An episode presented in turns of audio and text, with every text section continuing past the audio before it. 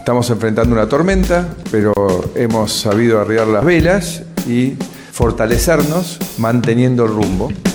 Mi nombre es Alejo Paceto, soy politólogo y esto que te voy a contar es una pastilla política. Un presidente que dijo que la inflación la iba a dominar de taquito y que era de los pavos o de los bobos del mundo. A un pibe, Elegant, creo que se llama Elegant, ¿no? Eh, un rapero. Lofer.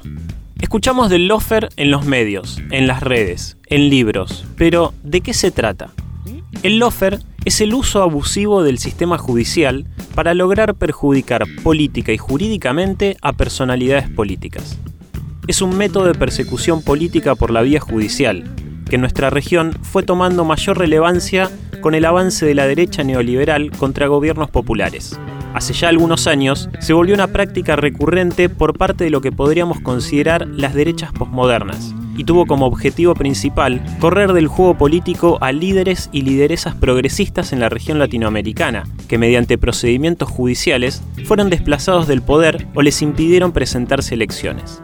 La megacausa del Lava Jato en Brasil, que fue uno de los elementos principales que condujo al golpe contra el gobierno de Dilma Rousseff, el famoso impeachment, y el encarcelamiento de Lula da Silva, el encarcelamiento del ex vicepresidente Jorge Glass y las causas penales contra el expresidente Rafael Correa en Ecuador son algunos ejemplos concretos del lofer. ¿Cómo opera el lofer? Combina la manipulación de las investigaciones y juicios penales, principalmente en supuestas causas de corrupción, la detención de los acusados y la utilización de los medios de comunicación y redes sociales con mensajes orientados a desprestigiar opositores. Algunas características fundamentales de la guerra judicial es el uso de acusaciones sin sustento o falsas, testigos que declaran falsamente, el enjuiciamiento sin mérito. El lofer, entonces, se apoya en cuatro poderes fundamentales, el poder judicial, el poder mediático, el corporativo y el político internacional. De esta manera, se logra un desvío en la función del Poder Judicial y un modus operandi que altera la gobernabilidad o electorabilidad de determinadas personalidades, políticas o partidos.